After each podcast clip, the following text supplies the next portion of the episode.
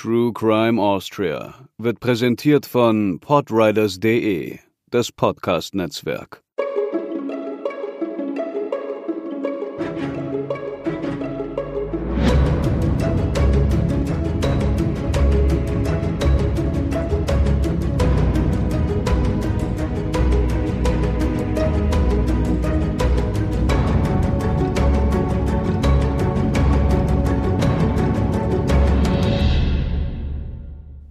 Hallo, liebe Hörerinnen und Hörer. Wir begrüßen euch ganz herzlich zur sechsten Folge von True Crime Austria. Mein Name ist Katharina, aber natürlich bin ich auch heute nicht alleine, denn ich habe wie immer Hubertus dabei. Hallo. Wir widmen uns in unserer neuen Folge einem der bekanntesten Täter Österreichs. Ich würde fast sagen, einem der bekanntesten Serienmörder Österreichs, aber in diesem Fall sind wir auch direkt schon bei einem der Hauptpunkte dieser Folge, denn Serienmörder darf Jack Unterweger gar nicht offiziell genannt werden. Der Mann, der auch als Häfenliterat bekannt wurde und sich eloquent in die kulturellen österreichischen Kreise und auch Medien einschlich, hat sich nämlich selbst vor einer rechtskräftigen Verurteilung das Leben genommen. Daher ist eben umstritten, ob er überhaupt als Serienmörder bezeichnet werden darf. Und da der Fall dadurch nie wirklich gelöst wird, umschwebt ihn auch eine gewisse Faszination, der wir uns im Folgenden ein wenig widmen werden. Es gibt ein bekanntes Zitat dazu, das mit dem Fall in Verbindung steht. Es ist sehr wahrscheinlich, dass er es war. Es ist aber auch sehr wahrscheinlich, dass er es nicht war.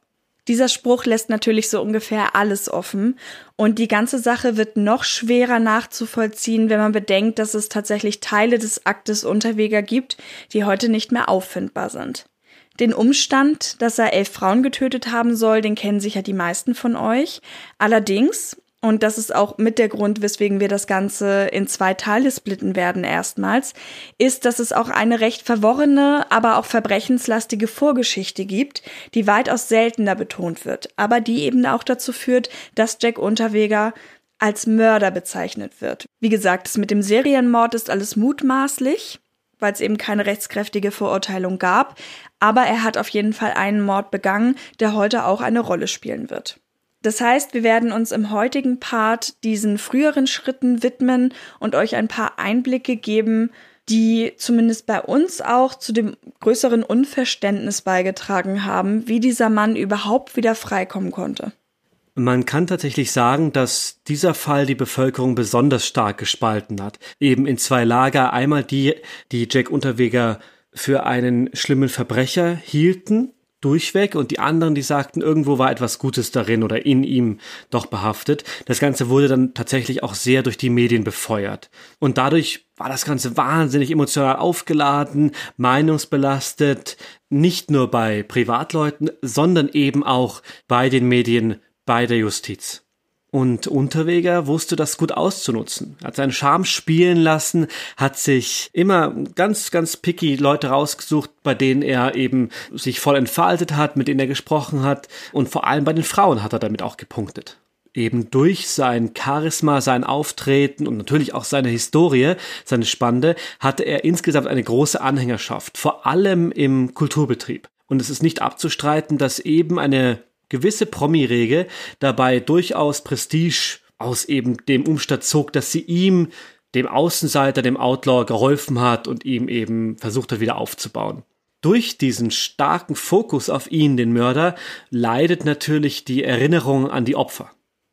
Das soll vor allem auch unser erster Teil hier zeigen, denn dadurch, dass die Geschehnisse, die vor diesen elf Morden passiert sind, meistens gar keine so große Rolle spielen, haben auch wir das Gefühl, dass es da Dinge gibt, die einfach mal gesagt und festgehalten werden sollten. In diesem Sinne auch noch eine kleine Unterscheidung. Man spricht ja auch oft von Jack Unterweger als prostituierten Mörder. Und ja, er hat Prostituierte umgebracht. Das wird dann der nächste Teil dieses Falls vor allem sein.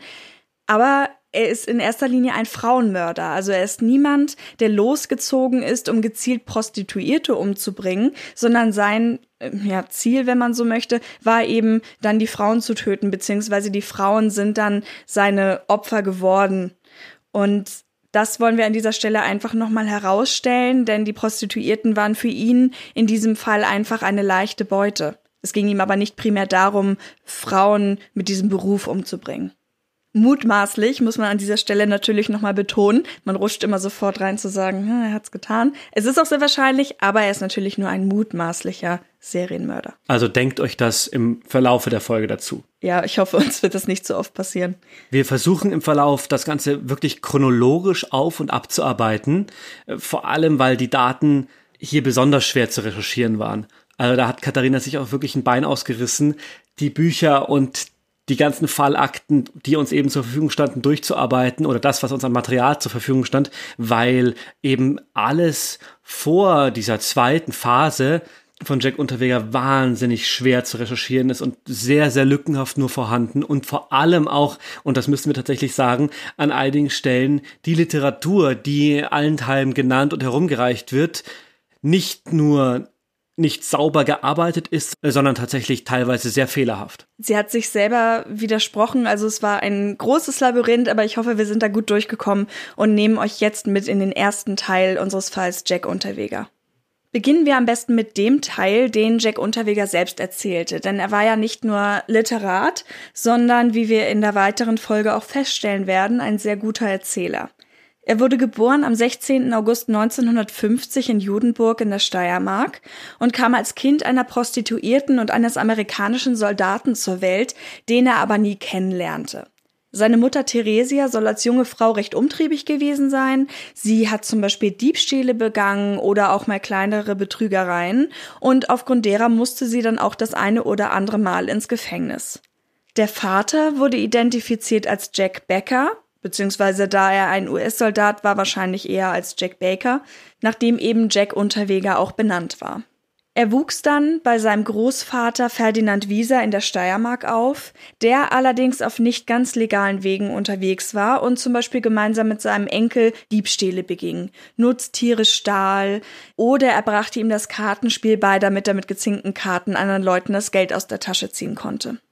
Die sexuellen Aktivitäten des Großvaters, die sehr ausschweifend waren und vor allem mit vielen verschiedenen Frauen stattfanden, bekam der junge Unterweger auf dem engen Wohnraum sehr direkt mit. Und was auch nicht half, war, dass der Großvater darüber hinaus auch noch Alkoholiker war. Seinem Roman Fegefeuer folgend, der im Jahr 1983 entstand und der von vielen auch als autobiografisch wahrgenommen wird, sieht Unterweger sich selbst als Opfer einer brutalen Kindheit unter einem versoffenen, herumhuernden Großvater. In meinen Träumen schlitzte ich Opas Leib mit glühenden Schürhaken auf. Das ist nur ein Zitat, das man daraus entnehmen kann. Auch im Rest der Familie kam es zu einigen Sachen, die seiner Laufbahn nicht ganz zuträglich waren. Beispielsweise seine Tante Anna, die für ihn wohl eine Bezugsperson war, die aber Geheimprostituierte war. Also das bedeutet, sie übte einen anderen Job aus und war dann eben parallel in der Prostitution tätig, allerdings nicht in irgendeiner Weise angemeldet, wurde nämlich ermordet. Trotz all dieser Umstände erbrachte Jack gute schulische Leistung, wie er immer wieder betonte, und er schien auch insgesamt jemand zu sein, der aufgrund eines schweren Einstiegs ins Leben auf die schiefe Bahn geriet. Das heißt, kein böser Mensch an sich, aber eben den Umständen geschuldet, einfach so vorbelastet, dass er eben Dinge tat, die man gemeinhin nicht als gut bezeichnen würde. All diese Details wiederholte er dann auch in diversen Interviews. Und hier haken wir einmal direkt ein, denn viele dieser Details, vor allem die aus eben den autobiografischen Büchern, aus den Interviews, die er gegeben hat, das meiste davon ist hemmungslos übertrieben, wenn nicht sogar gelogen. Und vieles davon hat eben in dieser Art und Weise überhaupt nicht stattgefunden. Die Details kamen größtenteils bei den Recherchen nach den Mehrfachmorden ans Licht und darin enthalten ist dann Beispiel, dass seine Mutter überhaupt keine Prostituierte war. Als Vater gilt nach Angabe der Fürsorgeakten zwar tatsächlich dieser US-Soldat Jack Baker, der war Ende 1949 in Triest, Italien stationiert und seine Mutter hielt sich dann auch zehn Monate vor Unterwegers Geburt eben in Triest auf. Also das passt. Das passt soweit. Sie war auch tatsächlich strafrechtlich ein wenig vorbelastet. Kleinere Betrügereien, ein Grenzübertritt, ein Unbefugter ist wohl aktenkundig. Aber mit Prostitution hat das zumindest den offiziellen Akten nach überhaupt nichts zu tun. Die Mutter ist dann auch zu einer Haftstrafe verurteilt worden und trat die an zwischen dem 8.2.1950 und dem 15.4.1950 und wurde dann eben aber aufgrund der Schwangerschaft entlassen. Jahrzehnte später sagte sie in einem Interview mit der Kronenzeitung, ich bin auch nie eine Prostituierte gewesen. Jack hat das in seinem Buch nur geschrieben, damit es sich besser verkauft. Die oben erwähnte Tante war auch erfunden. Es handelte sich um eine Dame, die zufällig den gleichen Namen hatte. Die wurde zwar auch tatsächlich ermordet, war aber nicht seine Tante und auch nicht Geheimprostituierte. Und da sind wir schon an einem Punkt, wo man sagen muss, allein in diesem kurzen Abschnitt, den wir jetzt beleuchtet haben, stecken schon einige Lügen drin. Also die Suche nach der Mutter ist tatsächlich ein Motiv, das beim Fall Jack Unterweger immer wieder seinen Einfluss findet. Also er spricht auch selber davon, dass er eigentlich davon angehalten war, eben diese Mutter zu finden. Und immer wenn irgendwas schief ging, lag es eigentlich an der Mutter. Also das hat schon eine sehr, sehr große Bedeutung in seinem Leben. Aber wie, wie bitte kommt man auf die Idee, einfach irgendwo zu lesen, ach Mensch, die Frau hat ja den gleichen Nachnamen wie ich und das kann ich ja für mich nutzen. Ich kann ja einfach sagen, das war meine Tante und die wurde ermordet. Was jetzt per se nichts mit der Mutter zu tun hat, aber einfach dieser, dieser, dieser Zwiespalt, wahnsinnig nach einer Mutterfigur sich zu sehnen, die zu brauchen, die zu wollen, die auch in einer Art und Weise einzufordern und sich eben, wenn sie nicht da ist, sie sich zu erfinden und mit dieser eben hausieren zu gehen und auf der anderen Seite, immer wenn er danach gefragt wird, kein gutes Haar an ihr zu lassen. Es ist eben dieses Vorhandensein von Verlust. Also die Mutter ist nicht mehr da, er sucht sie, er hat andere Bezugspersonen, eben diese Tante, insofern hat es doch eine Verbindung und dann ist sie auf einmal nicht mehr da. Das sagt er beispielsweise auch in einem Interview, das Peter Hümer 1988 mit ihm führte, als er in Stein einsaß. Das Ganze war für den ORF und darin sagt er eben auch etwas zu der Tante. Und nach der Ermordung meiner Tante, der letzten Bezugsperson, am 3. Mai 67 in Salzburg äh, gab es überhaupt keine Beziehungspersonen mehr, sondern nur noch Fremdkörper, in denen ich den Mutterersatz gesucht habe und nie gefunden habe, logischerweise.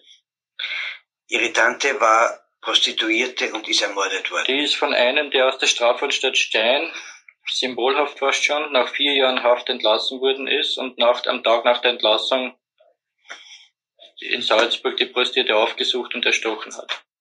Zum genannten Großvater kam er tatsächlich dann in Pflege, das war 1952. Der lebte damals in der Nähe von St. Veit an der Glan. Es war eigentlich vorgesehen, dass er dort bis zu seinem achten Lebensjahr hätte bleiben sollen. Der Großvater selber war zu diesem Zeitpunkt 52 Jahre alt. Wenn man sich den Großvater als Person einmal näher ansieht, dann bemerkt man eigentlich recht schnell, dass er nicht der Hurenbock mit der Weibertauschzentrale wird es unter anderem vom Stern zitiert war, als der beschrieben wurde. Also allein die gesundheitliche Verfassung zeigte, dass er es eher schwer hatte. Aus einem Unterhaltsschutzverfahren von 1967 geht hervor, dass er beispielsweise nach einer Operation am Mittelohr 1935 in der linken Gesichtshälfte gelähmt war, dass er auch ein stark beeinträchtigtes Sehvermögen davontrug und auf dem linken Ohr nahezu taub war und er auch damals eine 60-prozentige Minderung der Arbeitsfähigkeit attestiert bekam. Weibertauschzentrale. Es ist einfach irre, wie die Medien das dann wirklich so aufnehmen und dann auch noch weiterdrehen. Also was für ein Begriff Weibertauschzentrale. Ja, und alles ohne, den, ohne, ohne das Faktum tatsächlich bis zum Ende nachzuprüfen. Das ist schon interessant. Einfach gemacht. Ja. Hinzu kam dann eine Emphysembronchitis, also eine chronische Entzündung der Schleimhaut und eine periphere Gefäßstörung. Das bedeutet, das betrifft vor allem die Arterien in den Gliedmaßen. Fest steht auch, dass die Hütte, in der sie gemeinsam lebten, mehr als nur einen Raum hatte und damit definitiv auch zwei Betten. Also die Dachkammer war wohl sogar für den jungen Jack ausgebaut worden, so dass er dann eben oben leben konnte. Das heißt, diese Theorie, dass er da relativ viel mit ansehen musste, hat auch so ihre Schwächen. Von 1935 bis 1958 wohnte der Großvater mit seiner Lebenspartnerin Maria Springer zusammen. Ihre beiden Kinder waren da bereits erwachsen und dementsprechend auch schon ausgezogen, als Jack Unterweger dazukam. Nachbarn, die dann befragt wurden, konnten die Geschichte vom Alkoholiker und des Herumtreibers nicht unterstreichen. Derjenige, der im Jahr 1971 das Haus gekauft hat, in dem Jack seine angeblich schwere Kindheit verbracht haben soll, sprach gut über den Großvater, der ist dann zu der Zeit ins Heim gegangen und auch über seine Partnerin. Und er sagt, der Bub sei immer ordentlich gekleidet gewesen. Vor allem das Zusehen bei sexuellen Handlungen sei für ihn undenkbar. Was letztendlich auch nur wieder eine Meinung ist, beziehungsweise eine Aussage, die wir nicht belegen können. Es lässt sich aber sagen, dass der Großvater in der Gegend einen durchaus guten Leumund hatte. 1958 kam es dann zum Bruch zwischen dem Paar. Maria Springer zog aus und Jack war alleine mit seinem Großvater. Das ist auch etwas, das er beschreibt in seinem Buch. Und zwar sagt er, dass das einen ganzen Winter lang so gewesen wäre. Allerdings handelt es sich dabei eher um zwei Monate bevor er dann am 27. September 1958 zu seiner Großtante Juliana Wieser nach Straßburg kam. Dort blieb er dann eine Weile, auch wenn er in seinem Roman immer wieder von wechselnden Zeitmüttern schreibt. Was aber bewiesen werden kann, ist, dass er dort die Schule besuchte und zum Beispiel auch seine Kommunion dort feierte. Also es gibt Fotos, die belegen, dass er zu dieser Zeit zumindest äußerlich unversehrt war und jederzeit ordentlich ausschaute. Eben unter anderem bei besagter Kommunion. Ein Urteil aus seiner Schulzeit liest sich wie folgt. Fürsorgekind, ständig in Bewegung, nicht recht konzentriert, nimmt es mit der Wahrheit nicht so genau, muss oft ermahnt werden. Im Einklang dazu sind auch die guten Schulleistungen, die Unterwege in seinem Buch immer wieder sich selbst attestiert, in der Wirklichkeit nicht ganz so gut, wie sie da vielleicht stehen. Er durchlief aufgrund eben der vermehrten Umzüge mehrere Schulen und schloss schließlich die Knabenhauptschule in Landskron mit dem kleinen Entlassungszeugnis ab. Und im Erziehungsbogen dazu heißt es Heimzögling mit dafür typischen Manieren, klobig und nicht ganz offen, neigt zum Murren. Nach drei Jahren bei einer Pflegefamilie kam er ins Kinderheim der evangelischen Stiftung de la Tour in Treffen in Kärnten. Das war 1962. Jack war also 15 Jahre alt und wurde dann Kellnerlehrling beim Gastwirt Schubernick im Hotel Weißes Lamm in St. Veit. Das war 1966. Dort wurde er aber recht bald wieder entlassen, weil er Geld nicht abgegeben haben soll. Allerdings muss man dazu sagen, dass de Wild selbst auch nicht als ganz unproblematisch galt. Eine Geschichte, die da manchmal auch erzählt wird, ist beispielsweise, dass er ihm dann eine Ohrfeige verpasst hat, wenn was nicht okay war. Also er war angeblich der letzte Lehrling, den dieser Wirt überhaupt aufnehmen durfte. Seine spätere Bewährungshelferin empfand es als schwierig, dass man ihn aus der Schule genommen hatte und halt direkt in eine Lehre steckte. Ihr war auch zu Ohren gekommen, dass er Mädchen belästigt haben soll. Sie empfand ihn aber trotzdem als nett und meint dazu, er hatte einen unbändigen Geltungstrieb und wollte immer im Mittelpunkt sein. Er war höflich, charmant, sehr gepflegt und gut angezogen und deswegen wohl auch der Liebling der Mädchen. Also zumindest zu diesem Zeitpunkt sah sie durchaus mit ihm noch etwas an Potenzial, was man vielleicht hätte rauskitzeln können. Da Unterweger keinen Job hatte, wurde hier wieder die Fürsorge tätig, die ihm auch schon die erste Stelle vermittelt hatte. Er nahm in der Folge verschiedene Posten an und wurde immer wieder entlassen. 1966 wurde Unterweger in St. Veit an der Glan wegen Diebstahls zu einer bedingten Haftstrafe von drei Tagen verurteilt und für ein Jahr in die Bundesanstalt für Erziehungsbedürftige in Kaiser Ebersdorf eingewiesen. Da war er dann 16 Jahre alt. In der Begründung des Gerichts heißt es dann durchaus noch positiv. Der Beschuldigte war daher in die Bundeserziehungsanstalt einzuweisen, weil dort auch die Hoffnung besteht, ihn noch auf den rechten Weg zu weisen. Und dementsprechend wurde er dann auch probehalber entlassen am 1.12.1967. Er bekam dann noch eine Stelle in Volksheim, St. Veit, bei einem Hotel, das heißt heute Stern. Und die allerdings hatte er gerade einmal vier Monate lang, weil er dort wieder zu stehlen begann. Die Schuld traf dann angeblich jemand anderes und er hatte sie nur der Ehrenhalber auf sich genommen, meinte er damals. Parallel will er dann in einem Boxclub sehr erfolgreich aktiv gewesen sein. Das betonte er dann in späteren Interviews immer wieder, dass er ja auch selber Box-Champion gewesen sein will in dieser Gegend. Und auch dort würden ihm wohl Diebstähle angelastet werden. Weder an die Kämpfe noch an die Tat kann sich aber jemand erinnern. Die Bezirksmannschaft in St. Veit schreibt dann am 5.7.1968 an das örtliche Bezirksgericht, Anbei wird der Akt P 5552 mit der Mitteilung zurückgesandt, dass das Bezirksjugendamt St. Veit an der Glan keinen Antrag auf Anordnung von Erziehungsmaßnahmen stellt, da diese keinen Erfolg versprechen. Wir haben ja also einen Bruch in den Bemühungen der Behörden, die davor, zumindest liest sich das so für uns, durchaus noch versucht hatten, ihn im Rahmen ihrer behördlichen Möglichkeiten immer wieder eine neue Chance zu geben. Kann man das so sagen? Ja. Es gibt dann auch noch weitere Taten, die sich insbesondere auf Diebstähle konzentrieren. Also beispielsweise ist er dann im Oktober 1968 sechs Monate in Haft wegen eines Einbruchs und Diebstahls. Dann im Jahr darauf nochmal wegen desselben Delikts. Das kann man so auch nochmal wiederholen. Also von 1968 bis 1970 ist er eigentlich durchgehend immer mal wieder im Gefängnis. 1970 kommt dann auch noch eine andere Sache hinzu, die man später bei ihm auch öfter noch antreffen wird, nämlich die Entführung einer Minderjährigen. Als er dann bereits im Gefängnis war, im Jahr 1971, wurde die dortige Haft verlängert, weil er von dort aus einen Brief schrieb, den die Empfängerin als Bedrohung ansah. Als er dann dort wieder draußen war, kam drei Wochen Freiheitsentzug wegen illegalen Grenzübertritts nach Deutschland hinzu. Er wurde dann nach Österreich abgeschoben und hier angekommen bekam er dann direkt 15 Monate, weil er zuvor einige Fahrzeuge gestohlen hatte. Dazu kam dann beispielsweise auch noch der Diebstahl von Schallplatten im Wert von 1080 Schilling. Also wir haben hier sehr, sehr viele kleine Delikte, von denen man durchaus sagt, ja, das ist nicht schön, da kommt richtig was zusammen. Aber Gewalt ist in diesen Fällen eher weniger erkenntlich. Dieser widmen wir uns aber jetzt, denn vor allem Gewalt gegen Frauen hatte in Unterwegers Leben schon sehr früh einen Platz. In Interviews behauptete Unterweger oder stellte Unterweger dann seine Motive immer wieder so dar, dass die Handlung, also die Gewalt, die er gegen Personen ausübte, sich gar nicht im Motiv gegen diese einzelnen Personen richtete, sondern eher übergeordnet gegen diejenigen, von denen er der Meinung war, dass sie ihm Unrecht angetan hatten. Es war also eine Art übergeordneter Rachegedanke, der ihn antrieb, also so stellte er es zumindest dar, und keine negative oder kein negativer Bezug auf die Einzelperson, die ihm gegenüber war. Die war, wenn man so möchte, nur ein Vehikel oder ein Ventil für seine Rachegelüste.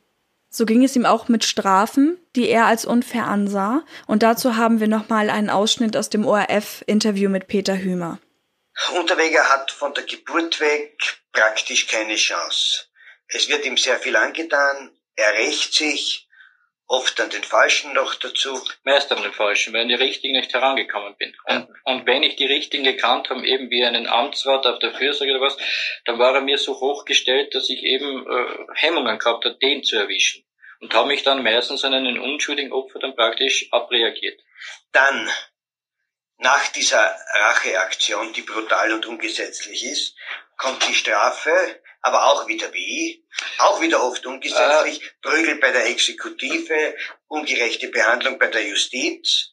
Das, das glaube ich alles. Nur, das ist ein Kreis, der nie aufgehört hat. Äh, diese Bestrafung, die logisch ist und ohne dem die, die Gesellschaft nicht existieren könnte, die empfindet man eben wieder heute im Rückblick alles gesehen, das möchte ich immer wieder betonen, im Augenblick der Situation niemals als Täter, das kann ich immer nur so lange, solange ich vor Gericht gehe, und das kann ja keiner sagen, dass jemand so dumm ist und nicht weiß, was er gemacht hat und was ihm dafür zusteht. Wenn ich jetzt einen Diebstahl mache oder einen Einbruch mache, dann weiß ich genau, dafür steht mir vier Monate zu. Beispiel. Jetzt komme ich aber vor Gericht und der Staatsanwalt sagt, bei den seiner Herkunft und ich krieg ein Jahr. In diesem Augenblick, mit dem Urteil, das ich nicht mehr verstehen kann, fühle ich mich als Opfer und schmiede schon wieder Pläne, wie ich das wieder gut machen kann, damit ich für mich eine Beruhigung habe. Wieder gut machen heißt Rache. In dem Falle heißt es Rache. Was die Gewalt gegen Frauen angeht, gibt es bereits im Mai 1971 einen Fall, der sich in Salzburg ereignete. Damals bat Unterweger die Geheimprostituierte Monika H. in sein Auto, fuhr mit ihr auf eine Wiese und blieb dabei im Morast stecken. Diese Situation nutzte er, um sie zu schlagen, während sie also da nicht wegkam und sie dort zusammen festsaßen und sie dazu zu zwingen, sich auf den Bauch zu legen. Er entkleidete sie dann, beziehungsweise ihren Unterleib, und fesselte ihr die Hände mit der eigenen Strumpfhose auf den Rücken.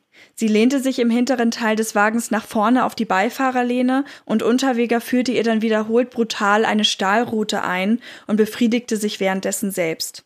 Ihre Rettung waren letztendlich einige Leute, die vorbeikamen, und sie befreite sich also aus dieser Situation, aus diesem Auto, lief auf die Leute zu und dadurch konnte sie letztendlich fliehen. 1973 hatte man Unterweger im Visier, als es um die Ermordung einer damals 23-jährigen Geheimprostituierten ging. Das war Maricia Horvath. Damals wurde am 1. April nahe Salzburg am Ostufer des Salzachsees die Leiche einer jungen Frau gefunden. Die man als Opfer eines sadistischen Sexualmörders einstufte. Ihre Hände waren mit einer Krawatte auf den Rücken gebunden, die Füße mit einer Strumpfhose zusammengebunden. Unterweger lebte damals in Wels und war zum Zeitpunkt der Tat mit seiner Freundin in einem Hotel in Salzburg. Die Krawatte stammte aus Wels. Seine damalige Freundin gab ihm aber ein Alibi. Und dieses widerlegte der Vater der Freundin erst am 2. Februar 1982, also knapp zehn Jahre später. Der Fall wurde nie gelöst, wird in der Folge aber noch mal eine Rolle spielen. Im selben Jahr im Oktober traf es die Krankenschwester Maria W., die damals zu ihrem Schichtbeginn um 19 Uhr per Anhalter von der Wohnung ihrer Eltern in Kitzbühel ins Krankenhaus St. Anton in Tirol fahren wollte. Und derjenige, der sie mitnahm, war eben Jack Unterweger.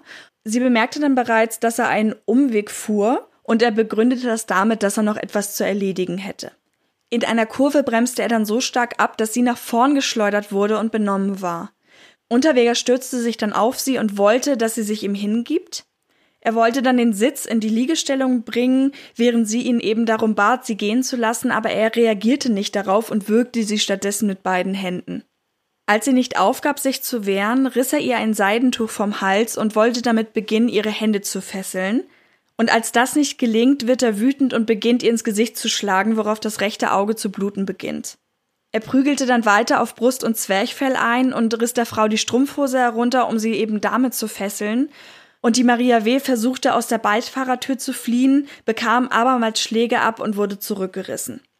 Trotz dieses Gerangels gelang ihr dann irgendwann die Flucht. Unterweger verfolgte sie in einen Wald und drohte ihr, sie niederzustechen, wenn sie nicht mit den Hilferufen aufhören würde. Es gab wohl auch einen Gasthof namens Bichelhof in der Nähe. Allerdings gab es im Nachhinein keine Zeugen, die irgendetwas zu diesem Fall beitragen konnten weil es wohl so abgelegen war, dass keiner irgendwas mitbekommen hat. Also es kam zu weiteren Handgreiflichkeiten, die Frau brüllte ihren Verfolger schließlich an und das war der Moment, in dem er von ihr abließ. Die beiden vereinbarten dann irgendwie, und an dieser Stelle muss ich sagen, ich verstehe überhaupt nicht, wie sie das in dem Moment gemacht haben, dass er sie dann zu ihren Eltern bringt. Also wahrscheinlich haben sie darüber gesprochen, aber alleine als das Opfer wieder in diesen Wagen zu steigen, also wie das zustande gekommen ist, können wir nicht so richtig rekonstruieren. Auf dem Weg will er dann natürlich versuchen, sie zu überzeugen, keine Anzeige zu erstatten. Und sie sagte später, falls ich an Ort und Stelle gesagt hätte, dass ich ihn anzeigen werde, hätte mich Unterweger nie mehr nach Hause gebracht. Maria W. kommt dann ins Krankenhaus und Unterweger fragt dann sogar später bei der Mutter nach, wie es denn ihrer Tochter geht und besucht diese auch im Krankenhaus. Die Verletzungen, die dort festgestellt werden, sind entweder vom Aufprall, wie er sagt, oder durch Schläge hinzugefügt worden, wie sie sagt.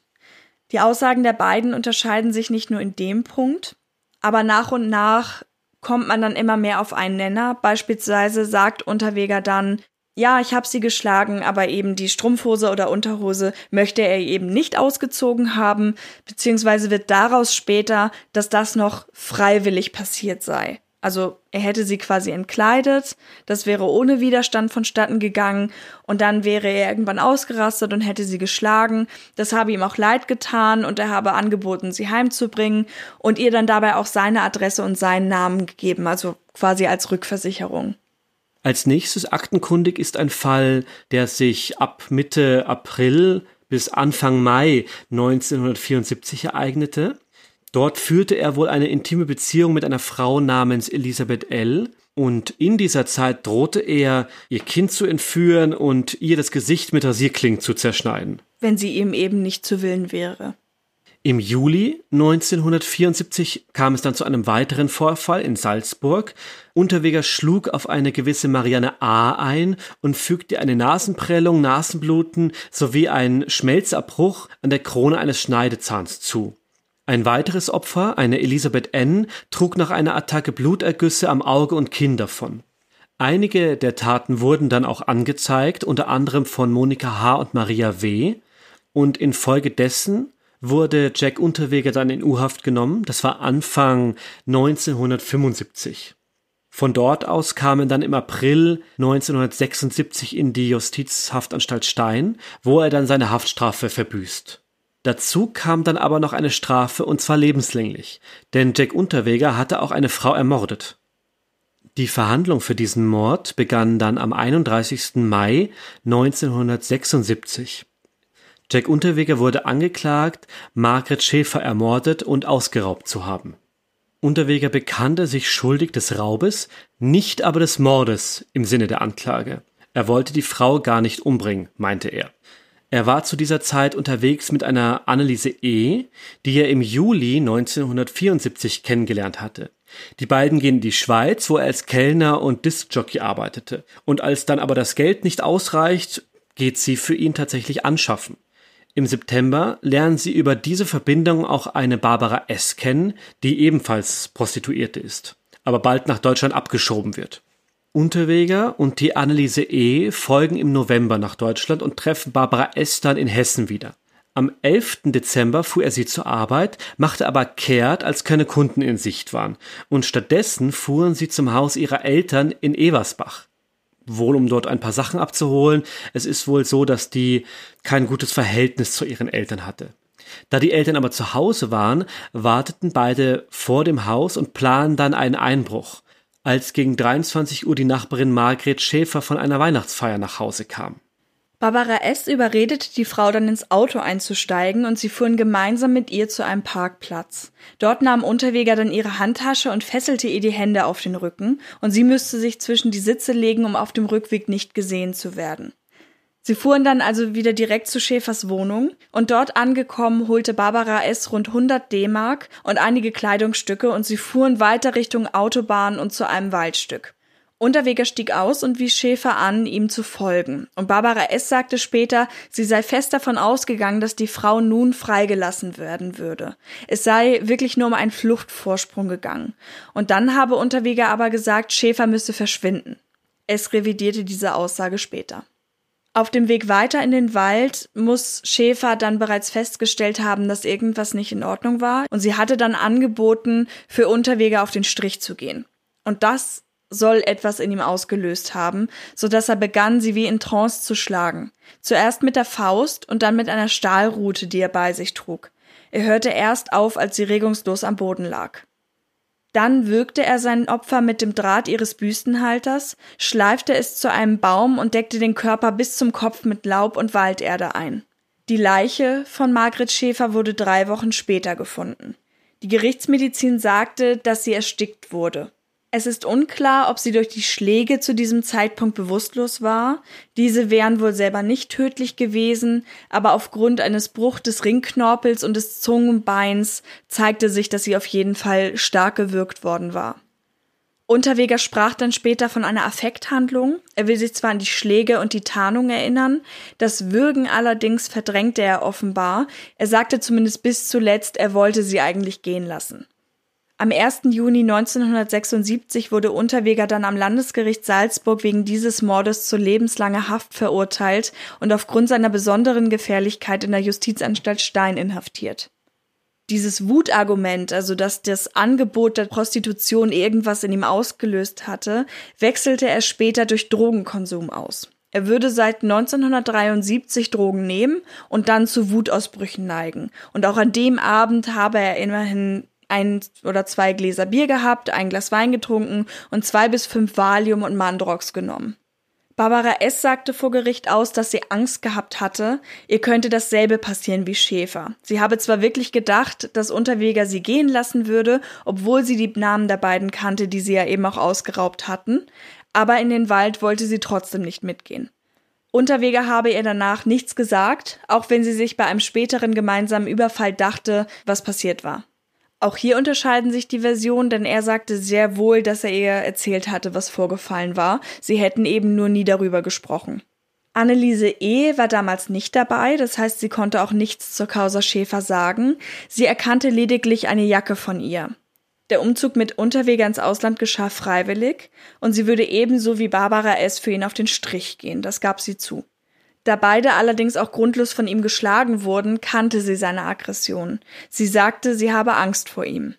Am 19. Oktober 1976 wurde seine lebenslängliche Freiheitsstrafe wegen Mordes an Margret Schäfer rechtskräftig. Im Interview mit Peter Hümer spricht er auch über diese Tat und nennt sie als ein Bruch für sein gesamtes Leben. Der Mutterkomplex, der so oft als Begründung angeführt wird, findet auch hier wieder seinen Platz. Weil diese Phase der Wehleidigkeit angehalten hat, bis eben diese letzte Tat passiert ist, wo es eine Tötung eines Menschen gegeben hat. Weil diese Tat äh, ich für mich heute in der Analyse und das eine Tatsache hat einen Bruch des Lebens dargestellt.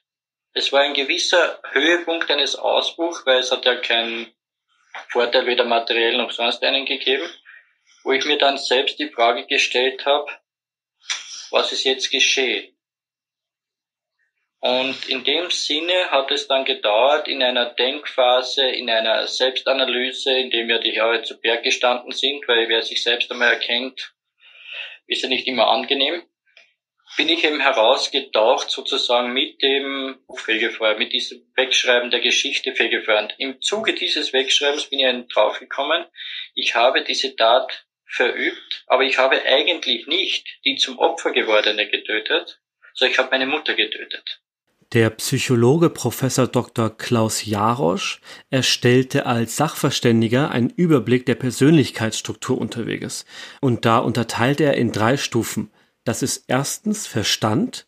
Unterweger hätte eine durchschnittliche Intelligenz.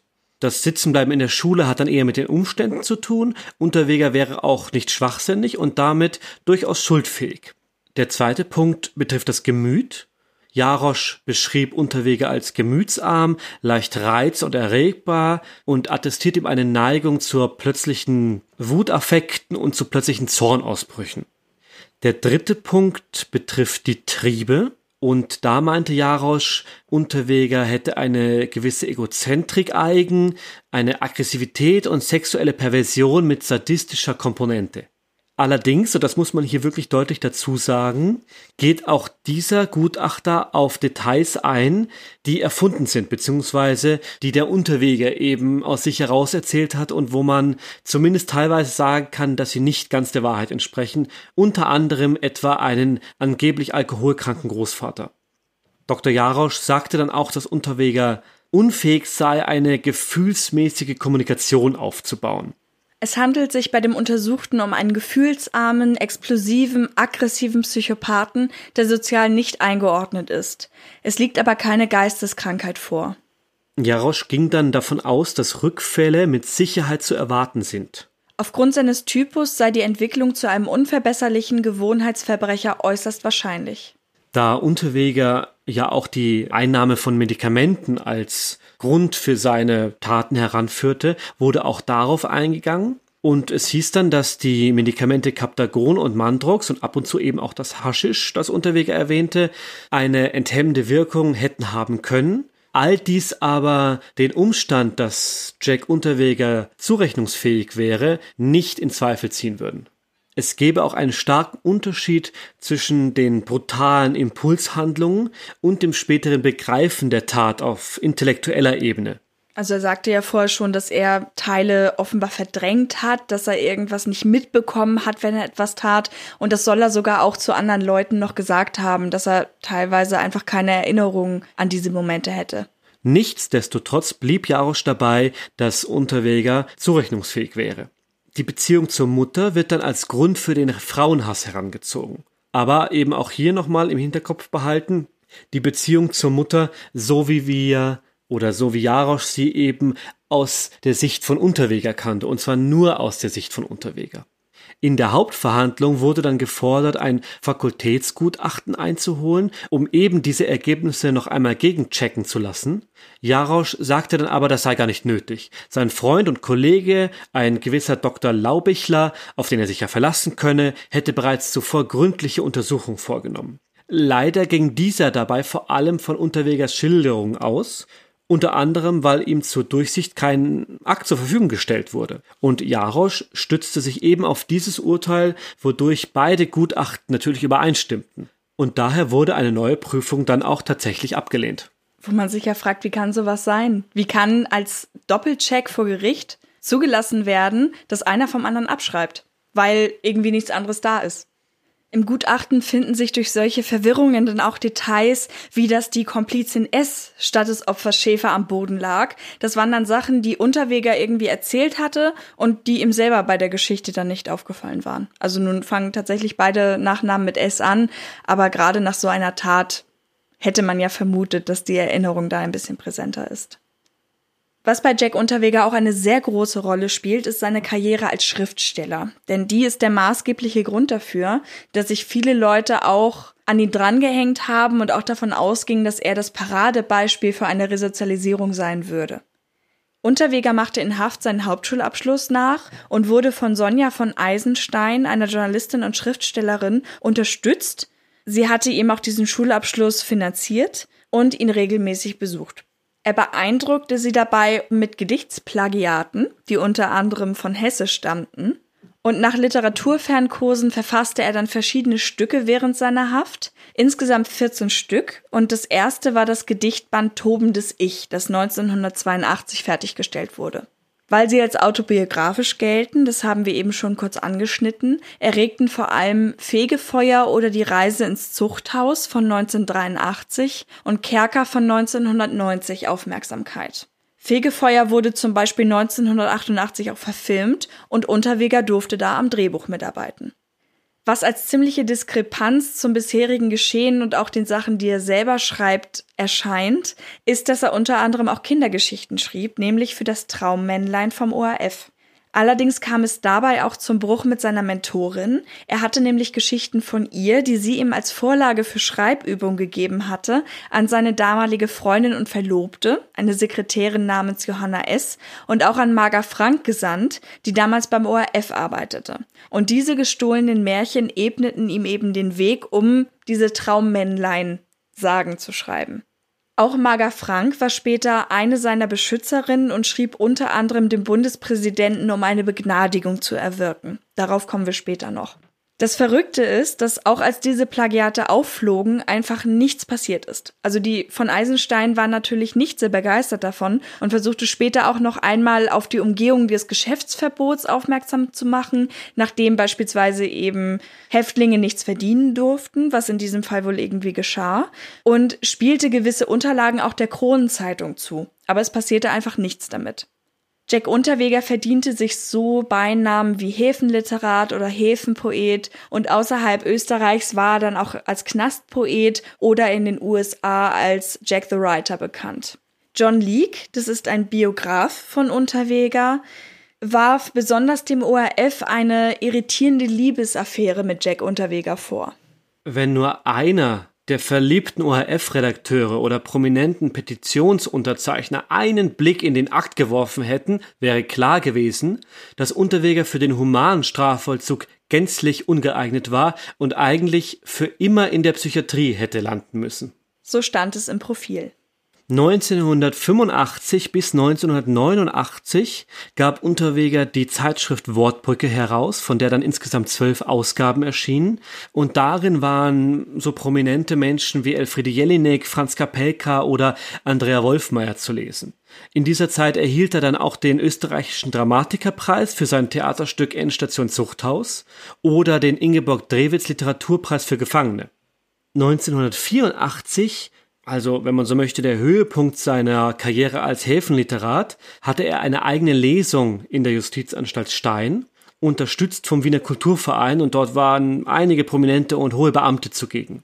Seine Karriere führte dann dazu, dass Mitglieder der österreichischen Kultur- und Kunstszene sich für seine Freilassung einsetzten weil sie in ihm ein Beispiel für eine wirklich gelungene Resozialisierung fanden. Zu diesen Förderern und Fürsprechern zählten dann unter anderem Günter Nenning, Elfriede Jelinek, Hilde Havlicek, das war damals die Ministerin für Unterricht, Kunst und Sport von der SPÖ. Sie schrieben sogar Bitten an den Bundespräsident, damals Kirschläger, der Begnadigung aussprechen konnte. In Haft brachten ihm diese Verbindungen tatsächlich auch einige Vorteile. Sein Benehmen wurde offenbar oft toleriert. So soll der Gefängnisdirektor Dr. Schreiner gesagt haben, Unterweger hat mächtige Verbündete und ich habe keine Lust, ins Justizministerium zitiert zu werden. Nur nochmal, damit wir uns das vergegenwärtigen. Das sagt der Gefängnisdirektor der, wenn nicht wichtigsten und größten Justizvollzugsanstalt in Österreich über einen Gefangenen. Wobei, da kommen wir auch gleich zu, das wird sich noch verändern. Foreshadowing. 1985 folgt dann das Gnadengesuch von Unterweger selbst. Ihn unterstützten dabei die üblichen Verdächtigen und sogar ein Kriminalsoziologe, ein gewisser Dr. Arno Pilgram. Der attestierte, dass sich Unterweger so sehr mit seiner Vergangenheit beschäftigt hätte, also Selbstreflexion, dass eine Resozialisierung durchaus möglich sei. Allerdings folgte dem eine Ablehnung und die wurde begründet damit, dass der Gesetzgeber ein Minimum von 15 Jahren an Haft vorschrieb, bevor eine vorzeitige Begnadigung überhaupt in Betracht gezogen werden könnte. Bei einer lebenslangen Verurteilung. Bei einer lebenslangen Verurteilung. Und zusätzlich müsste man auch die Situation der Opfer bzw. der Hinterbliebenen der Opfer bedenken. Und dazu kamen natürlich auch die Vorstrafen, die Unterweger in Mass angehäuft hatte. Der Gefängnisdirektor Dr. Schreiner änderte dann aber seine Meinung und das war 1986 und erlaubte Unterweger dann den Besuch einer Theatervorstellung, wofür er dann zwar im Anschluss auch gerügt wurde, aber zu diesem Zeitpunkt hatte Unterweger dann einen neuen mächtigen Fürsprecher. Nachdem die Begnadigung also nicht funktioniert hatte, war die nächste Idee, einen Antrag auf bedingte Entlassung zu stellen. Für die waren nämlich die Anforderungen ebenfalls, dass 15 Jahre verbüßt wurden. Der Dr. Schreiner war zu diesem Moment schon komplett auf Unterwegers Seite, förderte ihn dabei also auch und erhielt den frühestmöglichen Zeitpunkt, also den 23. Mai 1990, für sinnvoll und vertretbar. Nun sagte er, einen so gut auf die Freiheit vorbereiteten Häftling finden wir nie wieder. Der Anwalt für Jack Unterweger wurde dann Dr. Georg Zanger, der als erste Aktion um Zuschreiben der prominenten Unterstützer bat, die dann diesem Antrag beigelegt werden sollten. Und bereits im ersten Monat sammelten sich dafür ein Dutzend Briefe an. Jetzt nicht mehr nur welche, die sagten, wir finden das total gut, wenn er früher aus der Haft kommt und wir mögen die Sachen, die er schreibt, sondern teilweise sogar mit dem Angebot finanzieller Unterstützung für die Zeit nach der Haft und es gab sogar verschiedene Privatpersonen, die sich diesem Aufruf anschlossen und ihm Unterkunft mit Familienanschluss anboten. Was für jemanden von außen schon wieder vollkommen verrückt klingt, wenn man sich mal überlegt, da ist ein verurteilter Mörder im Gefängnis und man bietet ihm an, hey, komm doch zu mir nach Hause, zu mir und meinen drei Kindern. Was ja bedeutet, dass man eine potenziell gefährliche Person in seinen höchstpersönlichen Lebensbereich eindringen lässt. Also ein Zeichen dafür, dass diejenigen tatsächlich von der Resozialisierung Unterwegers wirklich überzeugt waren. Also es war auf jeden Fall irgendwie in diesen Menschen zu unterstützen und damit einherging auch eben dieses blinde Vertrauen, kann man fast sagen. Ich meine, wir wissen natürlich nicht, wie ernst dieses Familienanschlussgetue dieser Person wirklich war. Nicht, ob man auf einer Welle mitschwamm und es einfach, wie du sagst, es war schick, dass man einen Unterweger als exotische Person unterstützt. Genauso wie man Menschen gerne mal schnell Hilfe anbietet vielleicht und davon ausgeht, dass die ja eh nicht angenommen wird, diese Hilfe. Also das wissen wir natürlich nicht. Aber trotzdem, das Angebot war da. Und es waren tatsächlich auch mehrere, die das anboten. Es schalteten sich im weiteren Verlauf dann immer mehr Wissenschaftler ein, zum Beispiel auch der bekannte Sexualwissenschaftler Dr. Ernest Bornemann, der Unterweger gar nicht kannte, auch nicht schriftlich, aber ihm von außen attestierte, nicht rückfällig zu werden. An das Bundesministerium für Justiz schrieb er dann Der Mann hat eine schwere Tat begangen, ist reuig, versteht die Motive seines damaligen Handelns und hat das Zeug, nicht rückfällig zu werden. Ich kann die Tat als beruflicher Sozialwissenschaftler besser würdigen als so mancher Psychiater, und eben deshalb bin ich davon überzeugt, dass diese Tat nicht wiederholt wird. Im Gegenteil, diesem Mann ist die Haft wirklich zur Warnung geworden. Etwa eineinhalb Jahre später stellte Dr. Zanger dann eben diesen Antrag auf Übernahme in den Entlassungsvollzug mit 1. Mai 1989. Maßgeblich dafür waren die Reputationen im literarischen Bereich, eben mit diesem Tonus, Jack Unterweger zählt zu den bedeutendsten österreichischen Schriftstellern, dann eben aber auch diese vielen Unterstützungsangebote, die ihn eben mindestens über die nächsten zwei Jahre versorgen könnten. Also es war klar, dass dieser Mensch dann kein Sozialfall wird, sondern dass er aus der Haft entlassen wird und eben Gönner hat, die es ihm ermöglichen, ein normales Leben zu führen. Und natürlich auch der Sinneswandel, der von Psychiatern oder auch Mitarbeitern der Anstalt attestiert wurde. Bevor es da weiterging, sorgte allerdings eine Veranstaltung für Furore und es ging dabei um Unterwegers Beteiligung beim internationalen Publizistikwettbewerb 1989 in Klagenfurt. Die Organisatoren waren sowohl die Stadt Klagenfurt als auch das Landesstudio Klagenfurt vom ORF und die hatten Unterweger eben eingeladen, daran teilzunehmen. Und es war schon was, denn dieser Preis zählt als einer der renommiertesten und war auch mit einem Preisgeld von 150.000 Schilling dotiert. Diese 150.000 Schilling Preisgeld entsprechen heute ungefähr einem Wert von etwas mehr als 20.000 Euro. Und als man dann sagte, dass der Unterweger dort nicht hin dürfte, bäumten sich natürlich wieder seine Unterstützer auf. Es gab um diese Zeit herum mehrere Vorfälle in Gefängnissen in Österreich, unter anderem Ausbrüche, und man warf dem Justizministerium vor, einfach alle in einen Topf zu werfen. Man müsste doch aber beim Fall Unterweger genau hinschauen und vor allem auch persönlich prüfen, beispielsweise mit Anstaltsangestellten reden und so weiter. Dennoch blieb es bei dieser Entscheidung. Was aber am 27. April 1990 folgte, war die Entscheidung zur Freilassung. Diese traf der Kremser Richtersenat unter Vorsitz von Dr. Franz Perschel. Nach 15 Jahren und vier Monaten Haft kam Unterweger dann am 23. Mai 1990 frei.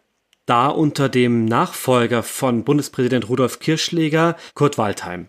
Neben den vielen prominenten Unterstützern war unter anderem das Urteil oder sagen wir mal die Stellungnahme einer Psychologin maßgeblich. Die allerdings war zu diesem Zeitpunkt erst drei Monate lang im Beruf tätig. Noch so ein Moment, wo man sich einfach an den Kopf packt und denkt, wie kann das sein in einem solchen Fall? Hm. Also wie auch äh, um diese junge Psychologin zu schützen, wie kann es sein, dass die damit beauftragt wird? Nicht nur, dass sie das macht, weil im Zweifel ist die Blut jung und sagt natürlich, ja klar, mache ich, sondern auch, dass irgendjemand muss ihr diesen Auftrag gegeben haben. Natürlich, aber ja. gerade bei jemandem, bei dem man weiß, dass er eine recht manipulative und einnehmende Art hat, ist das vielleicht der falsche Weg. Mhm. Und sie schreibt dann beispielsweise? Eine starke Verwahrlosung und emotionale Defizite in der Kindheit sind eine wesentliche Ursache für das asoziale Verhalten von Unterweger, das seinen Höhepunkt in der Ermordung einer Frau erreichte. Das Problem an dieser Stellungnahme ist, dass die Grundlage dieser Stellungnahme der Psychologin nicht etwa lange und ausschweifende Gespräche mit Unterweger waren, sondern vielmehr sein Roman Fegefeuer, aus dem sie teilweise beinahe wortwörtlich zitierte. Die Theorie dabei ist natürlich mal wieder, dass diese schwere Kindheit einen Menschen zum Täter gemacht hat. Im späteren Mordprozess gibt die Psychologin dann auf Nachfrage der Richter an, dass sie ja gar kein richtiges Gutachten, sondern eben ja nur eine Stellungnahme abgegeben hätte. Und außerdem müsste sie zeitgleich 600 Häftlinge betreuen oder musste das damals. Und deswegen hätte sie ja gar nicht auf jeden Einzelnen genau eingehen können. Und auf die weiteren Nachfragen des Richters, wie das denn dennoch sein könne, meint sie dann nur ganz leise und kleinlaut, dass der Anstaltsleiter, eben der Karl Schreiner, sie tatsächlich gebeten hätte, nach Möglichkeit nichts Negatives über Unterwege zu schreiben. Und deswegen hätte sie sich halt an das Buch Fegefeuer gehalten. Und schlussendlich meint sie, dass das Gutachten ja gar nicht ausschlaggebend gewesen wäre, sondern vielmehr die ganzen Fühlsprachen, die dem vorweggingen. Das Gutachten bzw. ihre Stellungnahme wären ja nur das i-Tüpfelchen des Ganzen gewesen. Vor dem Gefängnis wurde Unterweger dann auch schon von einer Dame erwartet, und die hatte eine Tasche dabei und in dieser Tasche wäre gewesen ein weißer Anzug, weiße Sneaker, ein schwarzes Hemd und eine rote Blüte für das Knopfloch. Und wenn man so möchte, war das in den nächsten Jahren oder in nächster Zeit auch mit das Outfit oder die Uniform, in der Unterweger dann charmant und eloquent wie er war, in Talkshows, in Interviews, in seinen ganzen Reportagen auftrat. Und in diesem Outfit kennt man ihn dann auch. Von Unterwegers Abgang wird dann berichtet, dass er sich an diesem Tag von einem dreitägigen Ausgang zurückmeldete und dann auch direkt die Entlassungspapiere und das Geld, das ihm Zustand haben wollte. Und als ihm dann mitgeteilt wurde, dass diese erst in der Aufnahmekanzlei abgefertigt werden müssten, soll er sich mit den Worten verabschiedet haben Ich schicke euch meinen Anwalt vorbei, ich habe keine Zeit für den Schmäh. Steigt in ein Auto und fährt. In den 15 Jahren, die er im Gefängnis verbrachte, hat Unterweger keinerlei psychiatrische Behandlung zugelassen. Letztendlich wären die aufgrund seiner Störung vielleicht auch gar nicht wirkungsvoll gewesen. Unterweger feierte seine neue Freiheit dann in einer Champagnerbar eines Wiener Luxushotels. Es sollten 646 Tage in Freiheit sein. Damit verabschieden wir uns aus dem ersten Teil zum Fall Jack Unterweger, der sich mit seinen früheren, unbekannteren Taten, aber auch mit den Hintergründen seines Lebens befasst. Wenn wir das jetzt noch einmal ganz knapp Revue passieren lassen, wir haben also eine Person, die mit durchaus nicht guten Vorzeichen aufwächst, straffällig wird und diese Straffälligkeit, die mit kleinen Vergehen beginnen, immer größer werden, sich weiter deklinieren. Er wird zum Wiederholungstäter, er wird zum Gewalttäter, zum Gewaltverbrecher. Das Ganze aber dann auch darstellt und quasi sich selbst reflektiert und das nach außen bringt und dort dann eben anfängt, Wahrheit und Lüge komplett zu verdrehen. Die Menschen damals also ein Mensch, ein, eine, eine Person, ein Straftäter kennenlernen, der eloquent ist, der versucht sich zu bessern und dem es furchtbar schlecht ging, dem furchtbar Unrecht getan wurde, der seine Fehler zwar einzieht. Das heißt, hier haben wir eben diesen Bruch zwischen dem, was wirklich geschah. Das war uns ja auch wichtig, irgendwie nochmal aufzubereiten, dass er eben, weil das in, in, in der Literatur und in Medienberichten nach wie vor als gegeben angenommen wird. Seine Erzählung und seine Sichtweise und sehr selten hinterfragt wird oder zumindest nicht so oft, wie wir dachten, dass es der Fall sein müsste. Und diese Person also dann im Gefängnis ist und durch geschickte Manipulation, durch das Interesse der Öffentlichkeit, durch Menschen, die sich entweder von ihm einspannen lassen oder aber auch sich einfach mal an den, an den fahrenden Zug ranhängen, wenn man so möchte, und auf dieser Welle mitschwingen, nach oben heben lässt und tatsächlich dadurch auch in Freiheit kommt. Es ist ganz komisch, das jetzt in diesem Moment zu beenden, weil wir normalerweise unsere Fälle ja immer komplett geschlossen machen. Aber wenn ich so auf die Uhr schaue, dann glaube ich, dass wir das ganz gut getimt haben jetzt und dass es ganz sinnig ist, das auf jeden Fall in zwei Teilen zu bringen. Ihr könnt euch auf jeden Fall auch auf die nächste Folge freuen, denn da wird es auch wieder ein paar Snippets von unserem Interviewpartner Maximilian Edelbacher geben, der sich auch mit diesem Fall beschäftigt hat. Der ehemalige Leiter des Wiener Sicherheitsbüros. Das wir auch wieder im Wiener Kriminalmuseum aufnehmen konnten. Und außerdem haben wir auch noch ein Gewinnspiel für euch im Petto. Wenn ihr uns derweil erreichen wollt, dann macht es sehr gerne über Social Media. Auf Facebook und Instagram findet ihr uns unter True Crime Austria und bei Twitter als True Crime AT. Und wenn ihr uns per Mail erreichen wollt, Hinweise habt, Anmerkungen, dann schreibt uns unter hinweise at truecrimeaustria.at. Auch immer gern genommen sind ja auch unsere Ankündigungen zu Patreon und Steady. Da dürfen wir jetzt seit neuestem unsere allererste exklusive True Crime Austria Patronin Christiane begrüßen. Danke Christiane für deine Unterstützung. Vielen Dank. Wenn ihr uns auch unterstützen möchtet oder vielleicht sogar das ganze Netzwerk, das geht nämlich auch, unser Podriders Netzwerk, dann schaut nachher einfach mal in die Show Notes und wir leiten euch dann weiter auf die entsprechenden Seiten. Also danke fürs Zuhören und wir hoffen, ihr seid beim zweiten Teil unbedingt auch wieder mit dabei. Macht's gut. Tschüss. True Crime Austria wird unterstützt vom Wiener Kriminalmuseum.